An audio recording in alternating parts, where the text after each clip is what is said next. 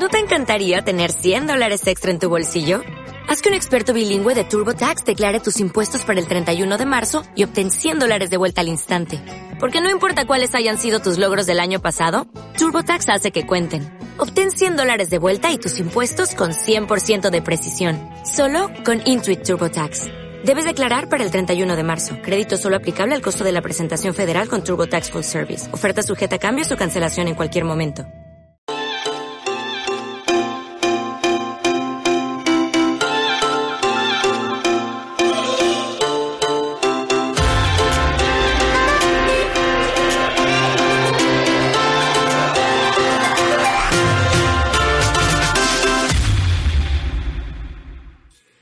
Evangelio de Juan, capítulo 4, versículo 3, leemos. Dice la escritura, salió de Judea y fue otra vez a Galilea, y le era necesario pasar por Samaria. Vino pues a una ciudad de Samaria llamada Sicar, junto a la heredad que Jacob dio a su hijo José. Y estaba allí el pozo de Jacob. Entonces Jesús, cansado del camino, se sentó así junto al pozo. Era como la hora sexta, mediodía. Vino una mujer de Samaria a sacar agua y Jesús le dijo, dame de beber, pues sus discípulos habían ido a la ciudad a comprar de comer. La mujer samaritana le dijo, ¿cómo tú siendo judío me pides a mí de beber que soy mujer samaritana? Porque judíos y samaritanos no se tratan entre sí. Respondió Jesús y le dijo, si conocieras el don de Dios y quién es el que te dice, dame de beber, tú le pedirías y él te daría agua viva. La mujer le dijo, Señor, no tienes con qué sacarla y el pozo es hondo. ¿De dónde pues tienes agua viva? ¿Acaso eres mayor que nuestro padre Jacob, que nos dio este pozo del cual bebieron él, sus hijos y sus ganados? Respondiendo Jesús le dijo, cualquiera que bebiere esta agua volverá a tener sed, mas el que bebiere del agua que yo le daré no tendrá sed jamás, sino que el agua que yo le daré será en él una fuente de agua que salte para vida eterna. La mujer le dijo, Señor, dame esa agua para que no tenga yo sed ni venga aquí a sacarla.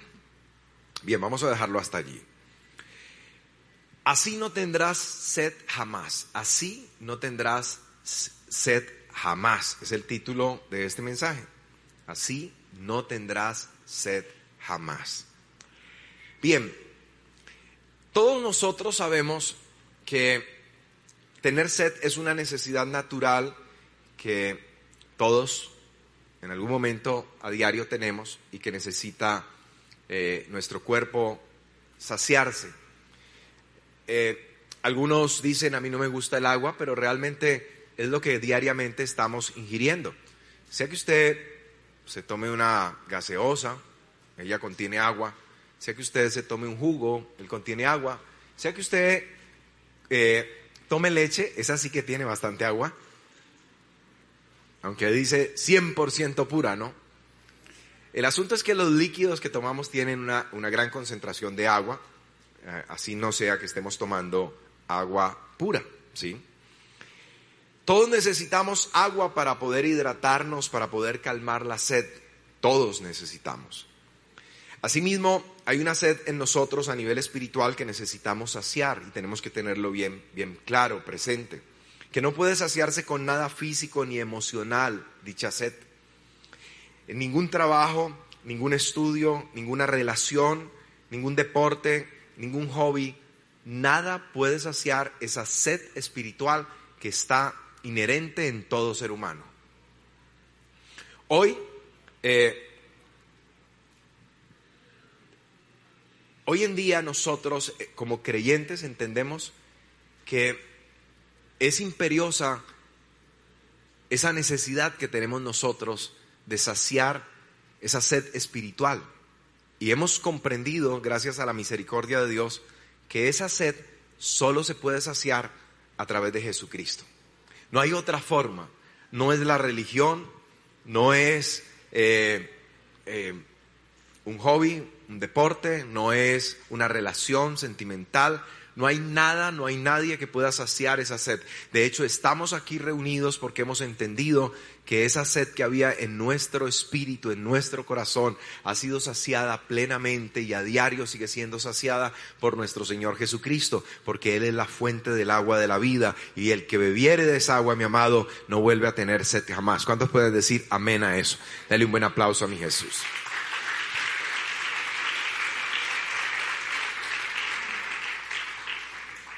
La escritura nos dice que Jesús sale entonces de, de, Judea, se va a Galilea, le era necesario pasar por Samaria y en Samaria dice pasó eh, eh, junto al pozo de la heredad de Jacob y estaba allí entonces dice una mujer samaritana que estaba sacando agua y Jesús le hace una petición, le dice dame de beber mujer.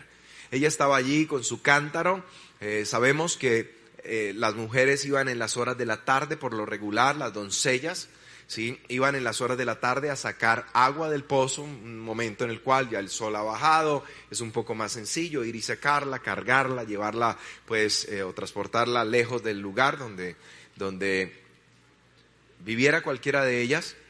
Pero se juntaban las doncellas en la tarde para ir a sacar agua. No se venía al mediodía porque pues era una, una labor muy extenuante por causa de, pues del sol, del calor y fuera de eso con una tina de agua pues al hombro, porque pues nadie iba a ir a llevarse un pocilladito de agua, ¿no? Y pegarse una caminada impresionante, un solazo impresionante para llevarse pues un vasito de agua para la casa y decir, con esto yo tengo para el resto del día. Entonces había que llevar una, un, un cántaro grande, sí, como decir hoy en día, como una tinaja grande de agua para tener para el resto del día. Y esta mujer iba al mediodía por causa de su mala fama, porque las mujeres que tenían, digamos, mala fama, como el caso de ella, pues eh, no podían juntarse con las doncellas, generalmente le hacían burlas, a veces podían haber agresiones. Entonces ella prefería ir al mediodía, el momento más difícil, en el momento donde ella estaba segura que no se iba a encontrar absolutamente con nadie. Ese era el momento donde ella iba a sacar agua a pesar del sol, a pesar de la dificultad, a pesar de, de todo que le era contrario, prefería ir en esta hora que en la hora donde se iba a encontrar pues con rechazo, con menosprecios, con críticas, con, si me entiende, desplantes, etcétera. Entonces, ahí está la mujer, dice, está sacando agua y Jesús llega y le hace la petición, mujer, dame de beber. Y ella le dice, pero ¿cómo me, cómo me pides a mí que soy una mujer samaritana que te debe beber, es, eh, eh, es, obvio que tú eres judío, y judíos y samaritanos no lavamos, no nos, no, no nos hablamos. Yo les he explicado a ustedes que existió una división política cuando, cuando el hijo de Salomón erróneamente siguió el consejo de los jóvenes en lugar de seguir el consejo de los ancianos, de los consejeros, de los expertos, tomó el consejo de los jóvenes y decidió grabar con impuestos a la nación y se echó de enemiga a la nación y se generó un, una división en la nación al punto de que se les, eran doce tribus que conformaban la nación de Israel y, diez de estas se separaron y, y formaron eh, pues un reino al norte y el hijo de Salomón se quedó en el sur solamente con dos tribus, Judá y Benjamín.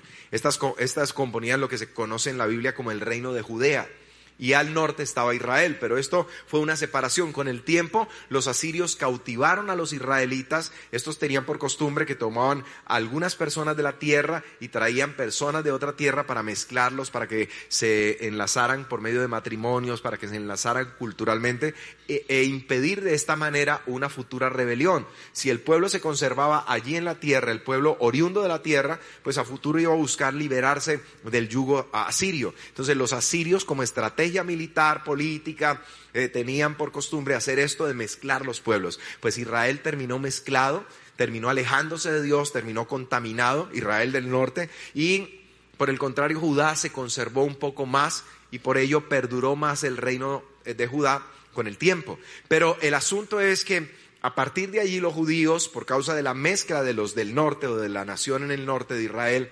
no eh, los consideraban ya parte del linaje. No los consideraban como, como sus hermanos. Por causa de la mezcla comenzaron a aborrecerlos y comenzó a haber una brecha muy marcada entre los unos y los otros porque decían eh, los del norte se han mezclado, no, no es como decir la raza pura y además de esto pues por todas las abominaciones, por toda la idolatría, etcétera. A partir de ahí, y pasaron los años y hasta los tiempos de Jesús, se conservaba todavía esta, esta división. Por tanto, judío y samaritanos, que fue Samaria fue la capital del reino de Israel, pues no, no se trataban entre sí. Así que dice que la mujer inmediatamente apeló a esto y le dijo, ¿qué es esto? ¿Cómo tú siendo judío me estás hablando a mí? Y fuera de eso haciéndome una petición. Y sí que soy una mujer samaritana. Y el Señor le dice, si tú conocieras el don de Dios, o sea, el regalo que te puso Dios delante tuyo, por el contrario, tú me estarías pidiendo a mí agua. Sí.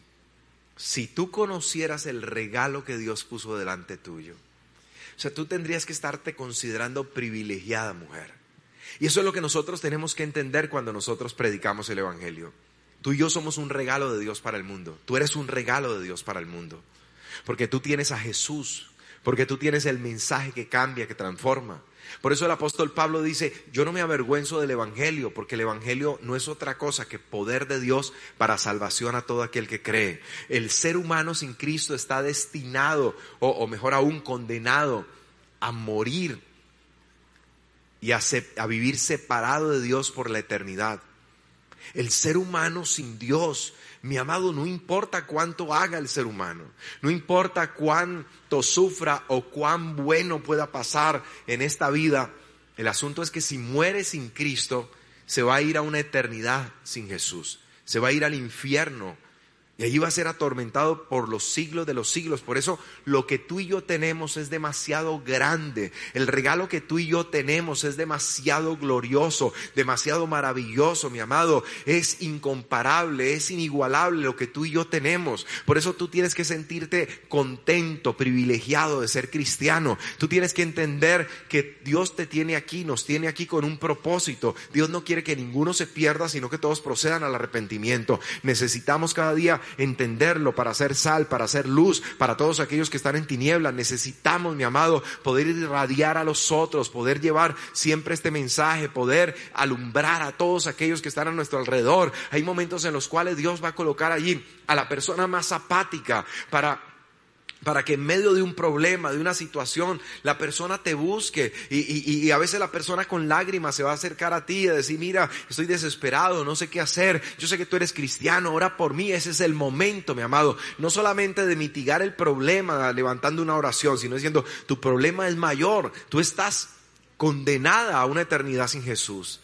Tú estás condenada al infierno y eso es peor que cualquier otra cosa. Tú necesitas recibir a Cristo. La solución no solamente de tus problemas presentes, sino de tus problemas a futuro está en Jesucristo, nuestro Señor, nuestro Salvador. ¿Cuántos pueden decir amén? A veces no te van a buscar.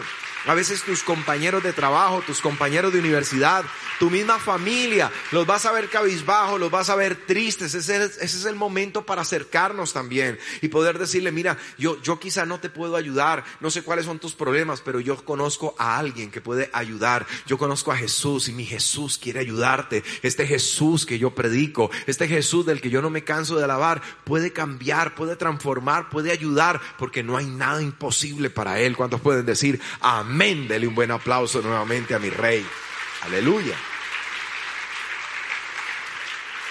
La mujer samaritana le dice entonces, cuando Jesús le dice, si conocieras el don de Dios, ¿quién es el que te está diciendo, dame de beber? Tú antes me pedirías y yo te daría agua viva. Para el concepto, y aquí es importante que entendamos cuando estemos leyendo este pasaje, que para el judío o en el tiempo antiguo, las aguas vivas son las aguas que corren, ¿sí? Aguas limpias que corren. Mientras que en los pozos las aguas no necesariamente están corriendo. Entonces, cuando, cuando ella le dice, cuando Jesús, perdón, le dijo, dame, dame beber, ella entiende que le va a dar agua de un pozo, ¿sí? Y ella está lanzando allí su cántaro, lo está alando, pero ella sabe que, que o en su mente está claro que es más deliciosa, más fresca un agua que corre, ¿sí? Así que en esa región no hay tales aguas, aguas vivas, como decir, las aguas de un río limpio. A veces yo sé que ustedes han ido, por ejemplo, el día que fuimos a orar arriba a Pico del Oro, hace poco, creo que fue hace un par de meses, que fueron cuatro horas de subida, les contamos, cuatro de bajada, y que fue una pendiente impresionante, nueve montañas, eh, nueve paredes en esa montaña difíciles de, de, escalar. Pero bueno, llegamos. Pero, pero en medio del recorrido llegamos a un lugar que es muy famoso porque de la montaña sale un, un, hilo de agua, ¿sí? casi como cuando abrimos la llave en casa, más o menos e, e, ese volumen de agua, pero sale de la montaña. Y claro, uno extenuado, aunque algunos llevábamos agua eh, pues digamos en recipientes, pues tú estás viendo eso, es un agua fresquecita, fría, pues no faltó el que metió ahí la cabeza, el que se bañó, seguramente no se había bañado en casa, no, no, no, es exagerando. Entonces, el que se mojó pues totalmente, el que se agarró ahí, lo demás, ve, dale, pues yo también tengo sed. Y comenzamos pues allá a tomar otros eh, eh, en, los recipientes que llevábamos, pues aprovechamos para llenarlos con, con, el agua, etcétera. Y es delicioso, ¿por qué? Porque son unas aguas vivas que, que vienen corriendo por la montaña, son limpias. Ahí hay un letrero que dice que el agua es, es, es totalmente pura. Es agua de la peña. y, y, y bueno, yo creo que esa sensación, aunque teníamos agua en los recipientes que habíamos tomado de la llave de nuestra casa, pues esto la superaba totalmente. Bueno, algo así está pasando por la mente cuando él le dice, si tú supieras con quién está hablando, porque en la región no hay aguas vivas, por eso hay que ir a un pozo a sacar el agua, como lo que pasa en la Guajira. Entonces él le dice, si tú supieras quién te está hablando, antes me pedirías y yo te podría dar aguas vivas o agua viva.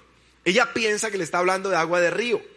Entonces enseguida, enseguida ella dice, ella dice, wow, ¿de dónde tienes pues esta agua viva? O sea, ¿dónde queda? Mm, mm, quizá vives muy lejos de aquí, no sé.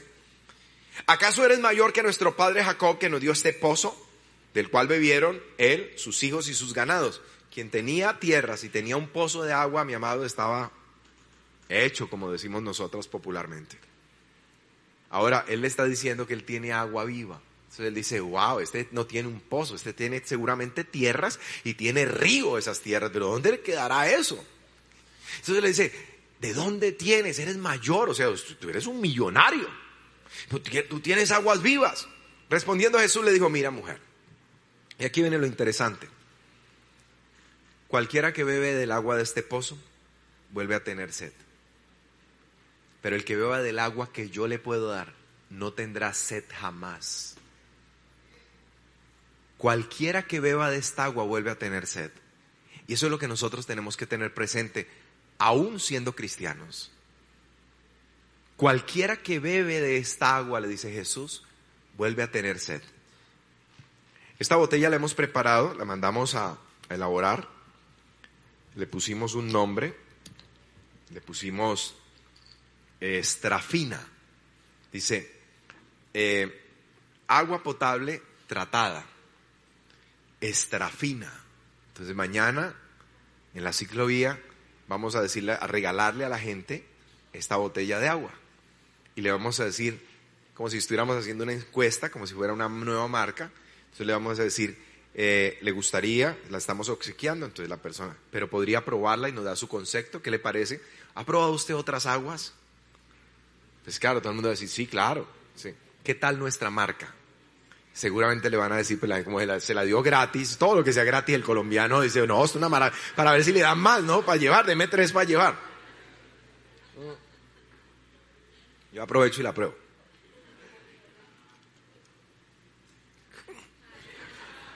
Entonces, entonces, claro, yo sé que la mayoría sí está muy buena, de verdad, le gusta. Bueno, ¿qué pensaría usted si yo le dijera que le puedo ofrecer un agua que si usted la toma no vuelve a tener sed jamás en la vida. Entonces ya la persona dice, ¿cómo así? No, pero... No, si quiere pruebe esa nuevamente, dice. No, pero yo estoy seguro que más tarde me da sed otra vez. No, es que no es esa. Entonces, puede leer ahí la etiqueta. Y entonces, aquí en la etiqueta atrás está el versículo que dice, Cualquiera que bebe esta agua, pronto volverá a tener sed, pero el que beba del agua que yo le daré, no tendrá sed jamás. Entonces, ese es el momento donde nosotros tenemos que hacer la, introducción que, que quiero compartirles aquí. Jesús le dijo a la mujer, tú bebes del agua del pozo o de cualquier otra agua, tomas jugo, no sé, leche, lo que quieras, gaseosa, etc. Pero tú vuelves a tener sed. Y es igual en muchos otros aspectos de la vida. Hay personas que buscando llenar esa sed o saciar esa sed que está en su espíritu y no lo saben allá afuera, comienzan entonces a tratar de llenar, tratar de saciar esa necesidad espiritual con un montón de cosas. Y ahí es donde tenemos personas que caen en las drogas. Y ahí es donde tenemos personas que caen en el, en el alcoholismo y allí es donde tenemos personas que caen en la promiscuidad. Entonces está la niña eh, teniendo relaciones sexuales con uno, con otro, yéndose de fiesta, yéndose pues eh, el fin de semana, no sé, para la finca de no sé quién, esto, donde fulano, donde mengano, se montó en una camioneta, se bajó, se subió en otra, etcétera, etcétera. Y asimismo, una vida de promiscuidad. Y asimismo tenemos el chico que está buscando experiencias emocionales, relaciones eh, eh, eh, sexuales cada fin de semana con una, con otra muchacha, tratando de saciar una sed que lleva por dentro y no ha logrado detectar, que es una sed espiritual.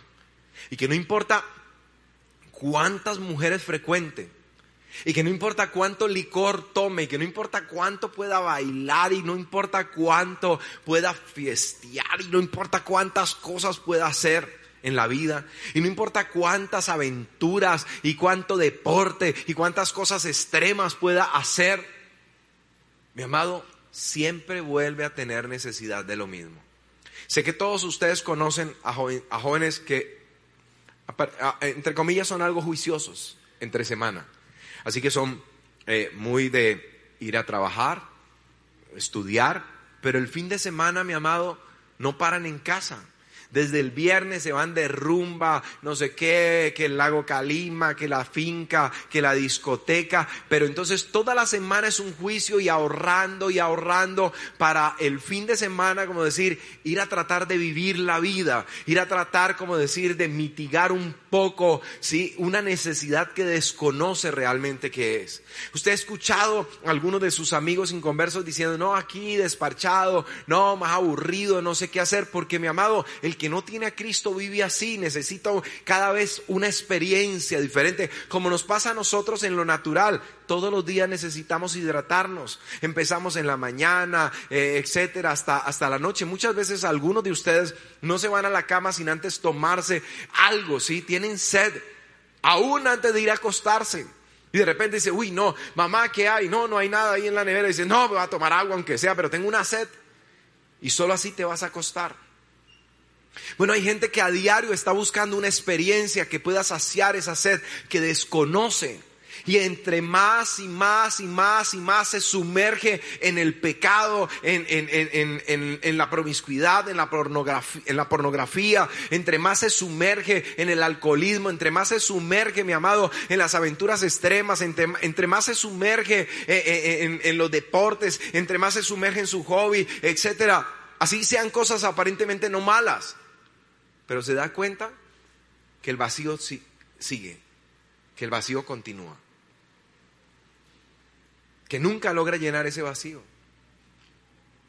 Miren las personas que, yo apunté por aquí una frasecita para no alargarme mucho, las personas que buscan likes eh, eh, cuando, cuando los consiguen, se dan cuenta que extrañamente siguen con la misma necesidad de aceptación, que, que siguen con la misma necesidad de aprobación, que siguen con la misma necesidad de afirmación, que siguen eh, todavía vacíos en sus corazones, que siguen experimentando las mismas carencias afectivas, porque todos sabemos que hay gente que vive publicando cosas para simplemente tratar de, de, satisfacer un poco ¿sí? esas necesidades afectivas, esas necesidades emocionales. Entonces, si en la casa eh, el, el, papá, la mamá no le dice si es casada o casado, y el esposo, la esposa no le dice, pero allí en la red alguien le dice, linda, hermosa, así no lo sea, así sea una mentira piadosa,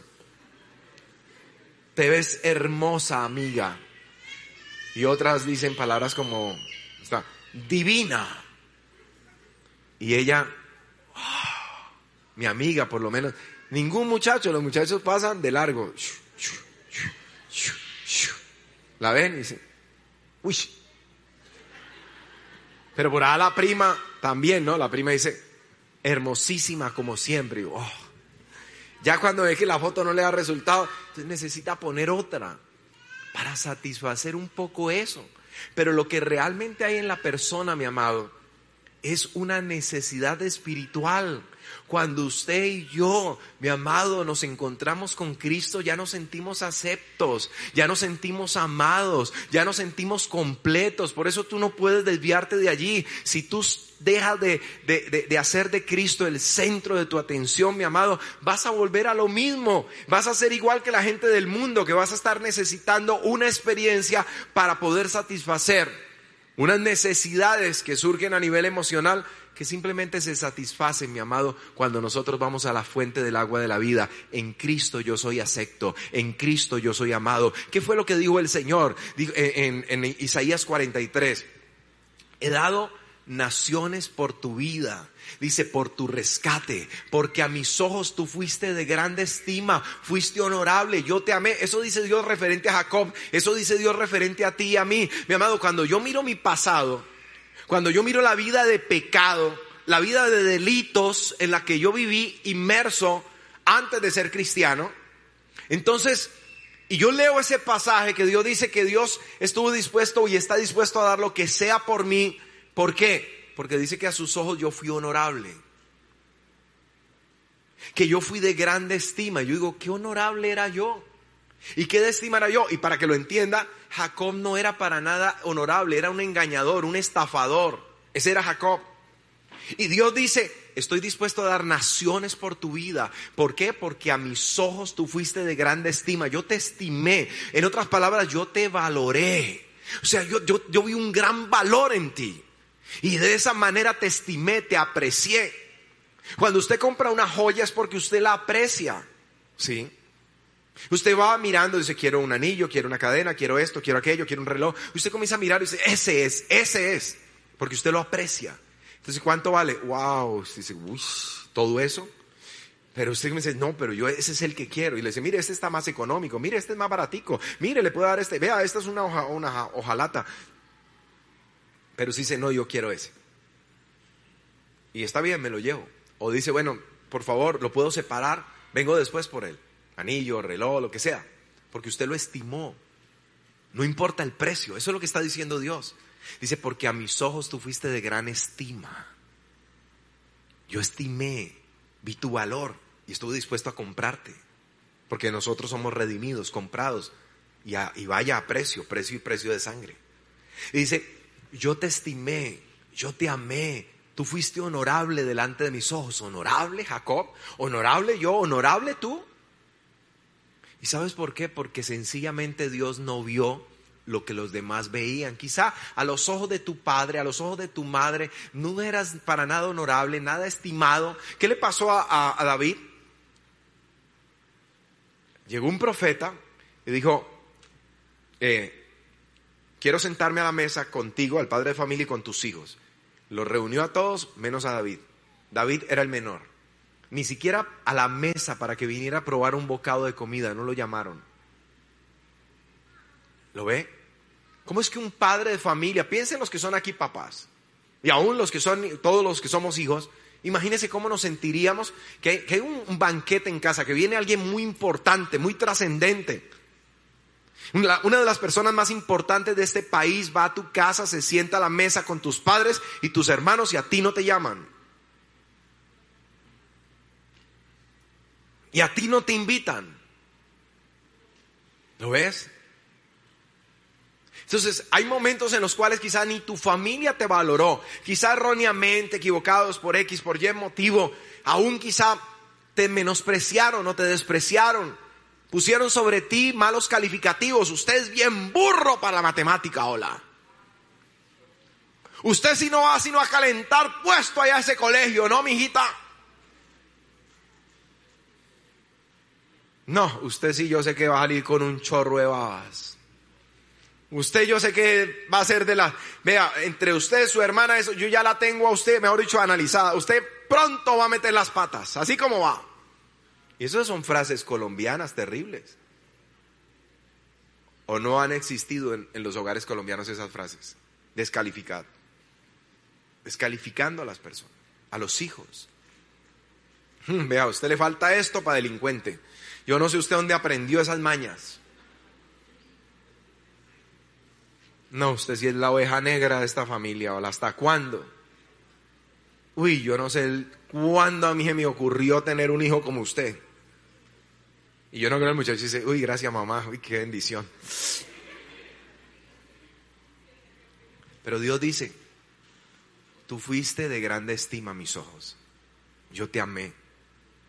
Fuiste honorable para mí. ¿Y sabes por qué? Porque Dios no vio tu presente ni tu pasado.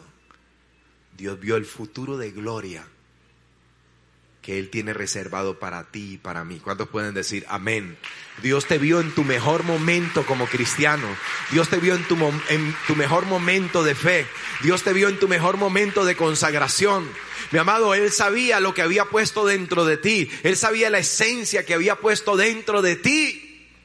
Nosotros, dice el capítulo 1 de Génesis, fuimos hechos conforme a la imagen y semejanza. Eso habla, mi amado, de nuestra naturaleza espiritual. Por eso no entendemos por qué aparentemente se repite el capítulo 1 y el 2. Pero luego dice en el capítulo 2 que entonces Dios tomó barro y formó al hombre. Y pareciera que se repitiera, se repitiera lo del 1 y el 2. Pero si usted lo lee cuidadosamente, dice, hagamos al hombre a nuestra imagen y semejanza. Eso habla de la parte espiritual del hombre. Y en el capítulo 2 lo que está detallando es la parte física del hombre. Entonces dice, tomó barro, pero ya había dicho, hagamos al hombre conforme a nuestra imagen y semejanza. Y luego dice la parte, la parte física, capítulo 2, tomó barro y sopló. Dice, y fue el hombre un ser viviente ya en el aspecto físico. Eso es lo que dicen esos dos capítulos. Entonces, Dios sabía, mi amado, la esencia que había puesto en ti y en mí. Dios sabía lo que había puesto en tu vida. Dios sabía, mi amado, lo que Él iba a hacer contigo. Dios sabía el potencial que había dentro de ti. Por eso hoy en día lo alabas, por eso hoy en día lo adoras, por eso hoy en día te consagras, por eso hoy en día le sirves. Dios vio eso y dijo, a mis ojos tú fuiste honorable, yo te amé, fuiste de grande estima. ¿Cuántos pueden decir amén? Dale un fuerte aplauso de alabanza a Jesús.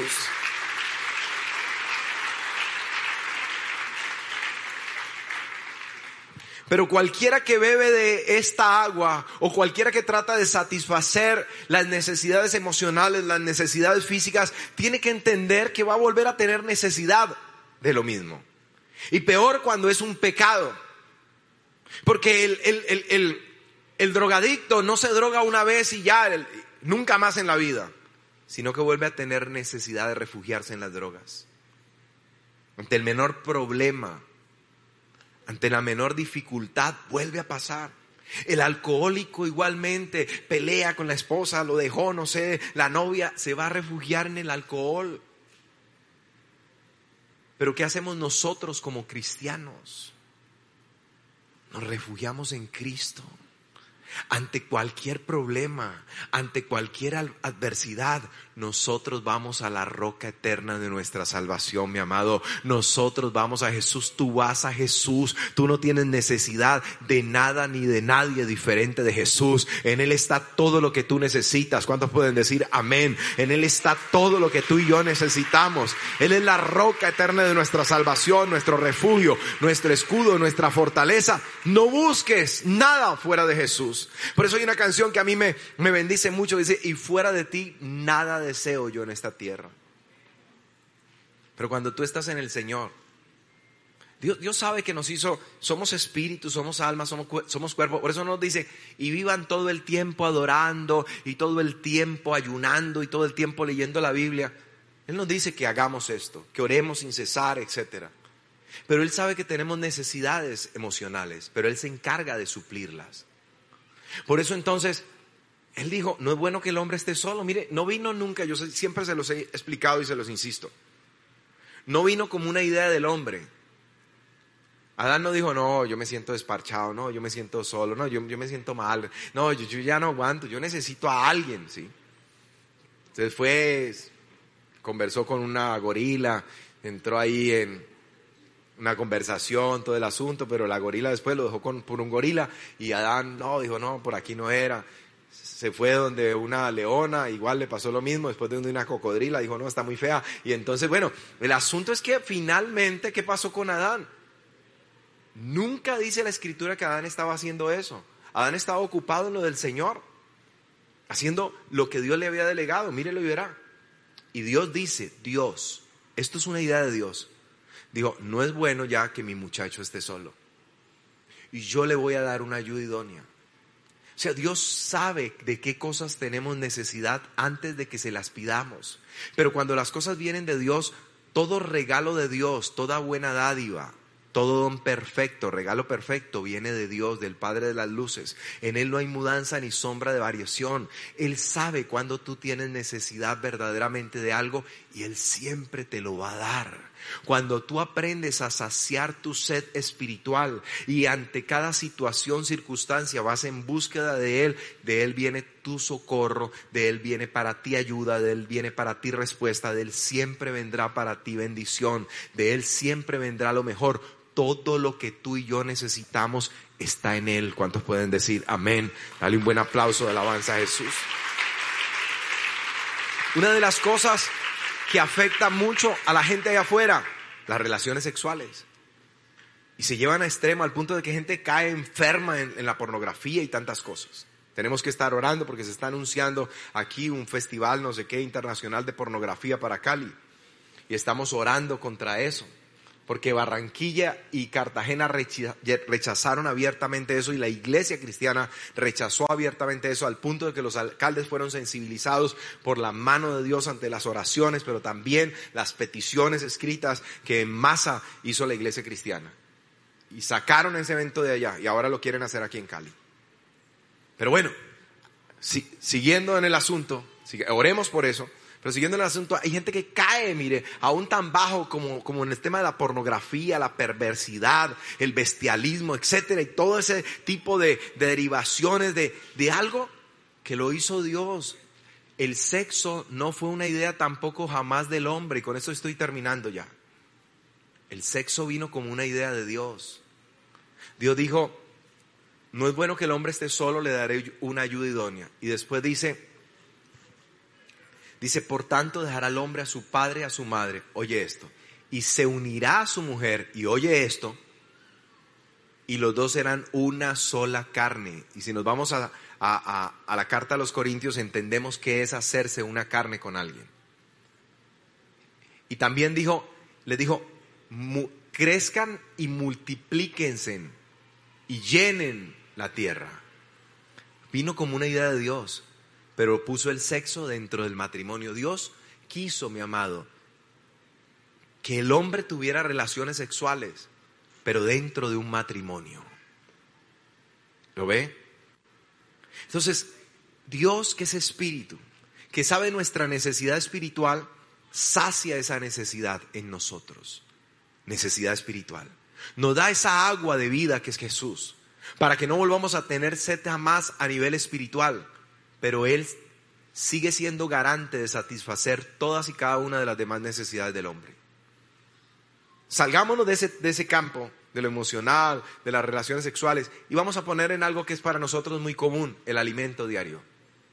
Dice, las aves de los cielos no siembran ni cosechan, y Dios las alimenta. Usted nunca ha estado llevando una hoja de vida donde hay tres, cuatro personas delante suyo y un gorrioncillo, una torcasita, no sé, un palomo ahí también con la hoja de vida diciendo, no, es que estoy, vea, malanga, aguantando hambre y me toca buscar camello porque nunca. Dice, miren las aves de los cielos, no siembran, no trabajan, mi amado, no cotizan en colpensiones ni en fondos privados tampoco. Y ore por eso. Y mi amado, no tienen EPS, no tienen ARL, nada de esas cosas. No tienen sueldo, no trabajan. dice, y Dios las alimenta y son multitudes de animalitos de estos. Entonces dice, Dios nos sacia, mi amado, espiritualmente, fíjese. Dios nos sacia emocionalmente cuando nosotros permitimos que Dios actúe y haga las cosas. Cuando nosotros no nos adelantamos a tomar malas decisiones que nos van a dañar. Pero también físicamente Dios provee para todas y cada una de nuestras necesidades, conforme a sus riquezas en gloria. Cualquiera que beba de esta agua Cualquiera que ande en búsqueda de relaciones sexuales, cualquiera que busque el licor, cualquiera que busque el alcohol, cualquiera que busque, mi amado, eh, las experiencias extremas, cualquiera que busque eh, eh, satisfacer sus necesidades emocionales en las redes sociales, etcétera, vuelve a tener necesidad. Vuelve a tener necesidad de lo mismo. Y es un círculo vicioso en lo mismo, vuelve y cae en lo mismo, en lo mismo, y nunca se sacia. Vuelvo y les digo, yo me puedo beber esta botella de agua por completo ahora, se me quita la sed, pero en un rato vuelvo a tener sed.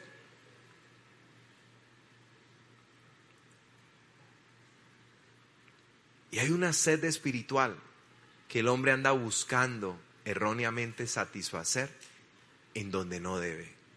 Y mañana de eso vamos a hablarle a las gentes allá afuera. Mañana de eso vamos a predicarles allá afuera. Cualquier cosa que el hombre haga lo va a llevar a tener necesidad nuevamente para satisfacer sus necesidades. Lo vuelve a llevar a lo mismo. No hay, y el punto central es, no hay nada que el hombre pueda hacer para satisfacer la sed espiritual que hay. Piense, mi amado, que usted tiene una sed extrema que usted no, no, ha bebido agua en dos días y usted anda buscando agua y va a una tienda y no hay gaseosa, no hay leche, no hay agua, no hay nada. El señor le dice, regálame un vasito de agua. Y dijo, no, quitaron el agua hace como cinco días aquí en el barrio.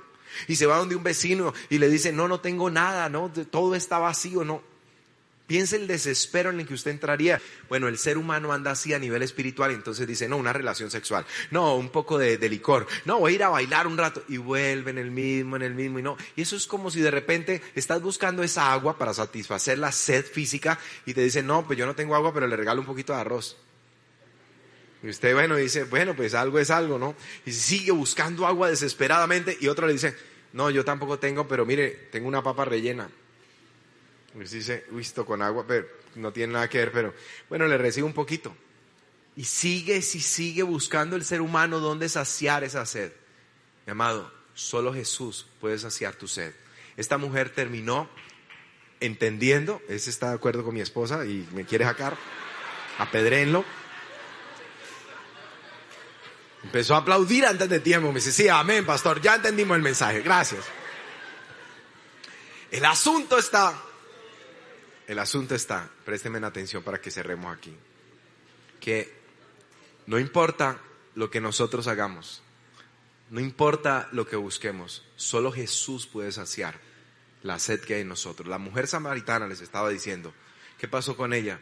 Finalmente terminó esta mujer que había ido por esa agua, que para ella era importante y vital, cogió el cántaro que ella había llevado, la tinaja de barro, y la tiró.